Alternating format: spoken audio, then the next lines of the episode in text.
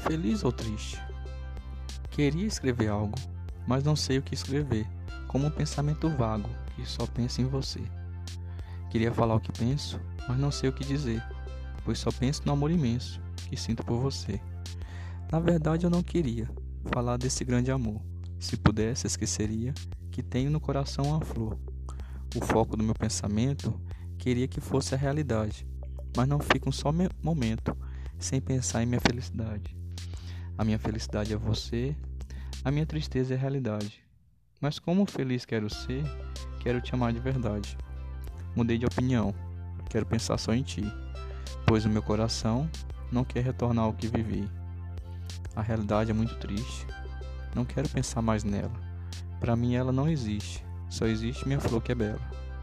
Esta flor foi plantada em meu coração há muito tempo e não será esmagada nem pelo sol, rocha ou vento.